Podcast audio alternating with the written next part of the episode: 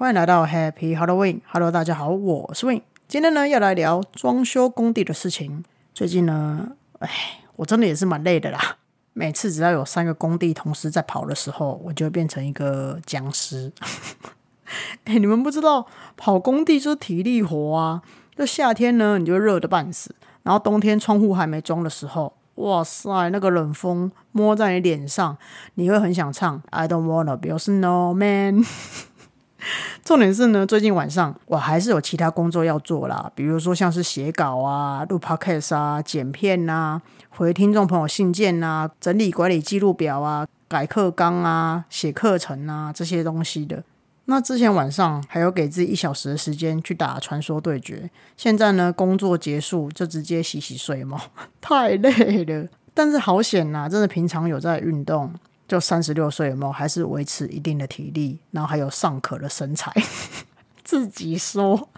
那说到装潢的工程管理，其实我觉得体力真的蛮重要的。除了体力最重要之外，更重要的呢，就是你头脑要非常非常的清楚。因为你一个决定出去了，都是会影响到很多咩咩角角。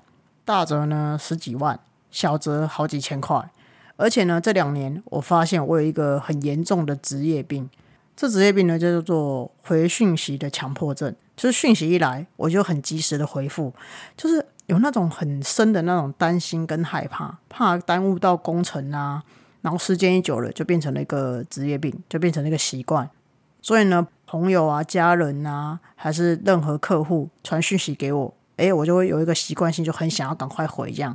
所以呢，最近我也开始回一些诈骗集团的讯息，没有了。好了，我们来进正题。我记得呢，我十七岁的时候就开始跑工地了。啊，一开始呢还是个小屁孩，什么都不会。然后呢，就会花一整天的时间在现场看师傅弄东弄西的啊。那刚开始不懂不熟的时候，我就会在旁边看，然后伺机而动，就很像猫咪这样。什么意思呢？就是我会呢等到看到师傅需要帮手的时候。过去帮他两下，比如说帮他拿个工具搬个木板，或者是搬个砖头。如果需要和水泥，我就在那边和和和水泥这样。然后师傅做到一半的时候，我觉得现场太乱，我怕他们脚路不好，烤肉不好，我就默默的在旁边扫地、装垃圾啊、收拾现场啊。那那时候呢，自己想喝水，但是在一个月只有领九千的情况之下，我就会去买十元的饮料请师傅喝。真是很抱歉，那时候真的太穷，所以只能够请大家喝什么生活泡沫绿茶，或者是铝箔包的舒跑这样子。那当然，现在请师傅喝的就是咖啡啦，是不是？生活阶级差很多。哎呦啊，我的诚意嘛，不要这样子。那等到后面跟师傅比较熟了，比较认识了之后，我才会开始问问题。那比如说像泥做来讲，我就说，诶，这个细粉光跟粗粉光打底有什么不一样？有什么区别呢？比如说，哎，为什么这个地方要这样子收呢？那这个材质的进退面为什么会裂开啊？如果裂开的话，要怎么样做比较好？我就会慢慢的问一些比较专业的问题去请教师傅。这样，那当然，师傅回答我之后，我当下就用头脑记下来嘛。那回公司之后，再用笔记把它写下来。哎，工地的一些记录，这样子需要注意的细节，这样。那你们一定问说，哎问你干嘛不一开始就问？那也还要先去工地，就是先做出活之后才论。我是觉得啦，每一个人呢，其实都喜欢被帮忙的感觉。师傅们也是一样嘛。你问他知识性又专业性的问题，他们有权利不跟你分享，或是乱跟你分享嘛？那更是有权利不教你真功夫。你要向师傅请益，一定要先乖乖的学挑水、劈柴、敲钟吧。那像有些助理，他刚开始去工地的时候，都会被师傅定个半死，或是抄的半死。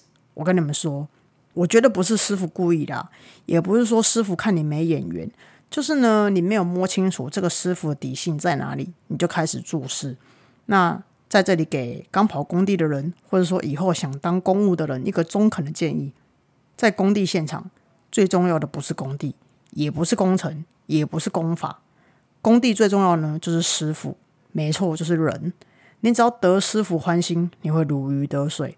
你有问题，师傅这些老妖精们会帮你解决。你想休息的时候，这些师傅呢才会教你在什么时候适当的休息、适当的偷懒是可以的。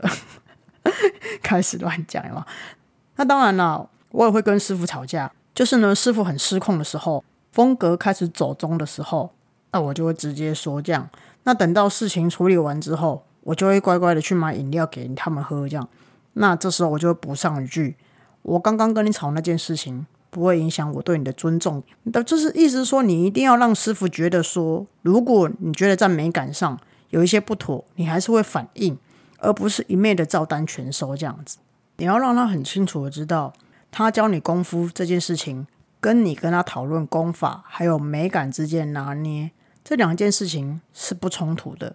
你要非常清楚的让他知道，不然有些师傅他会 take something personally，那你就麻烦了。得罪了方丈还想走，没那么容易。那么换我电视看太多，就你们不要觉得说哦，那些师傅啊都是大男生啊，有年纪啦，就不说一些话安抚他们啊，哄哄他们。我觉得这样子不行。如果你想要让你的工程更顺利、更顺遂，有时候呢，安抚他们、哄哄他们的话，你还是要多说，知道吗？所以呢，重点是什么？你要懂得跟师傅发表自己的想法跟看法。你有任何问题，你都可以问，可以提。毕竟呢，你有了适当的尊重，不用到超级尊重啦，这样子会让他们觉得有距离感。毕竟你们是合作关系嘛，你又不是他的客户，对不对？那如果你真的想要反驳师傅的看法的时候，我觉得你要很清楚的跟他表达你的考量，但你不是针对他，你只是在这件事情上考虑的角度不一样。因为毕竟你终究是一个设计师，你是一个艺术工作者嘛。那他终究是一个诗作者，所以呢，切入的点一定会不一样。你不要当一个百分之百顺从的人，这样子呢，你未来只是一个空壳而已嘛。你也不懂得怎么去思考，那时间久了之后，你只是复制技术而已。可事实上，其中的原理原则你可能不知道，那你死背硬记，我觉得这个东西对你的技术不会有大太大的提升呐。那要学习，要把专业的技术或知识放到自己的脑子里面。当你提出问题或是想法的时候，好的师傅他会帮你解答，而且纠正你，或者是说肯定你。那不好的师傅呢，你就离开就好嘛，你也不用跟他起口角，你也不用多说什么。我觉得啦，上面这段话好像很适合任何工作人员呢，就是任何的员工，任何想要学习的人都可以。赶快倒转前面二十秒，重听一次，整个控制欲上升，有没有？开始 manipulate everybody。实话实说啦，我在工地跑了，算到今年已经二十年了。那遇过大大小小的师傅都有，那也听过各种千奇百怪的功法，正规的也有，偷工减料的也有。比如说像水管接完试水之后，现场变喷水游泳池的也有。然后在现场，师傅不小心压断手指，然后七八个男生在现场寻找他的大拇哥。哦。这样子的情况也有，那时候这很紧张诶，要立刻把手指头捡起来，要立刻泡冰水，然后呢就飙车开车送他到医院结合。这样子的情况也有。那我还遇过那种就是师傅贴木皮，用强力胶结合木板跟木皮哦，结果现场不通风，师傅整个吸食了大量的强力胶，变得很呛。那种情况的也有。然后呢，还有那种就是年轻的师傅学徒。因为失恋，在现场痛哭流涕的也有各种啦，反正我觉得很好玩啦。那有人会说跑工地真的很累啊，因为室内设计的确就是个体力活嘛。啊，我是其实蛮喜欢去现场的啦，因为你会看到各式各样的人嘛，面临到各式各样不同的问题，有各种的危机、各种的状况，都是你要到现场才可以解决的。那也可能是这样子，长期训练之下呢。我就磨练出了自己很多快很准的这种决策技巧。哎，不是啊，很多东西就是要当下下决定的啊。你多拖一天，就会多浪费一天的工资嘛。假设你一天工资三千五好了，你有四个师傅在现场，你这样呢浪费那一天，你就浪费多少钱了，对不对？那师傅就会在现场没事做，也不知道说怎么样进行下去，这样是不是就很亏？你看每一分每秒都是钱呢。所以呢，每次呢在工地，有时候都要当机立断的做出决定，而你每一个决定都会影响到空间整个走向，还有一些费用的追加会产生嘛，对不对？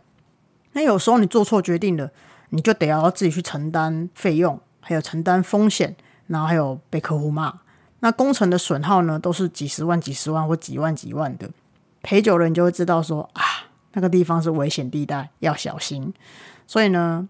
工地的经验都是钱堆出来的，知道吗？但是如果你因为这样就害怕做决定，你永远就少学到了一个课题啦。你说是不是？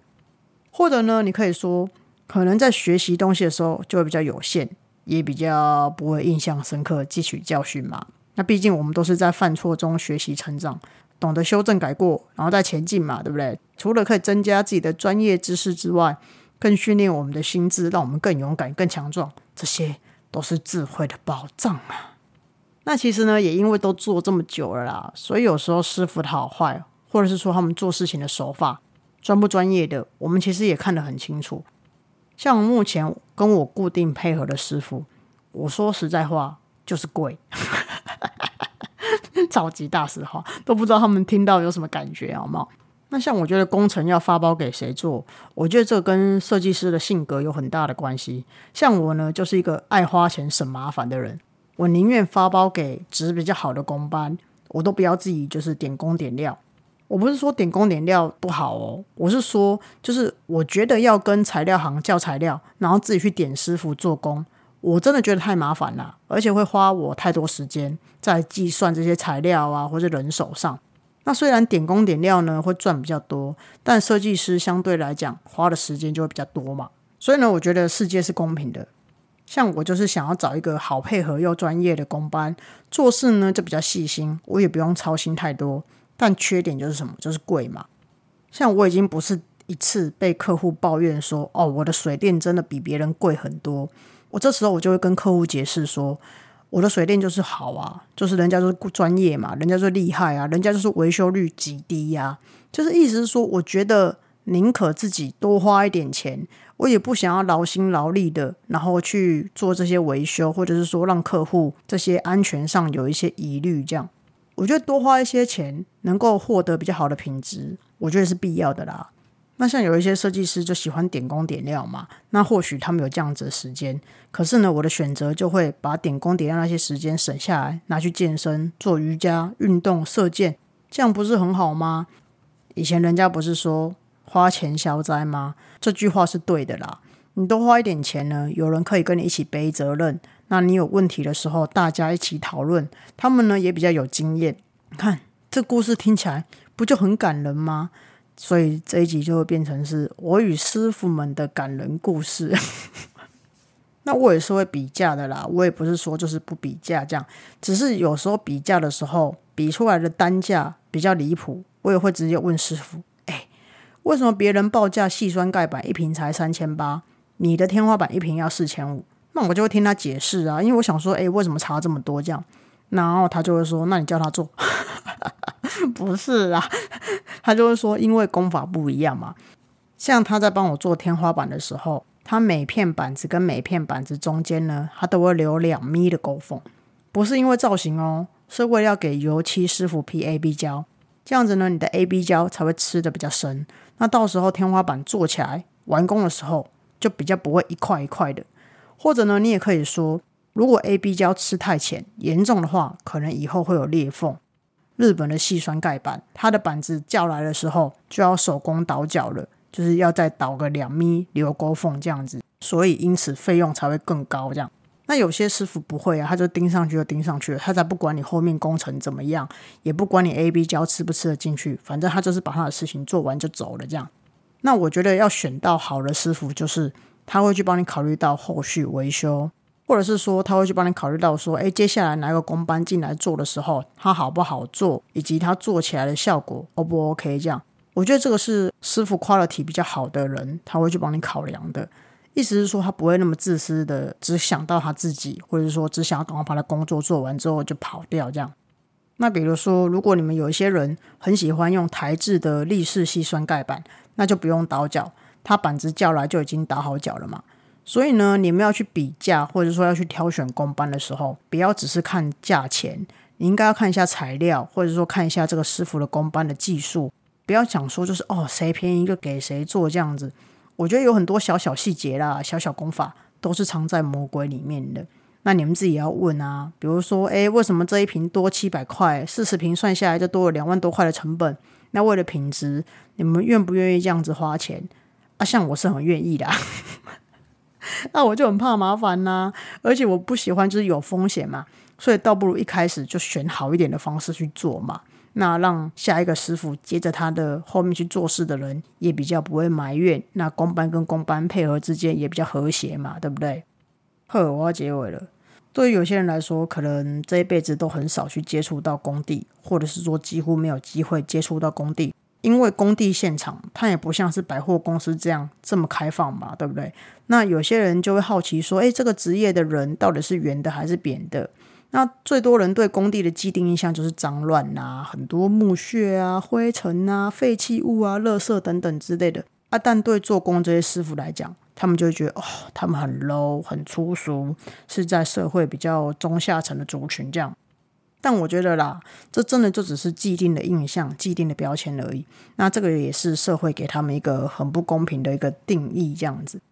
我说实在话，世界上呢，什么样子的人都有。我们其实不应该用职业去判断一个人的高低，而且人家做的都是真本事、真功夫，我们凭什么要觉得他们很粗俗，或觉得他们是中下层的人呢？我觉得今天我是风格师或是设计师都好，我只要去到工地，我就是工地里面的一份子。现场凌乱，就是负责把现场维持好，该扫地就扫地，该去捡垃圾就捡垃圾。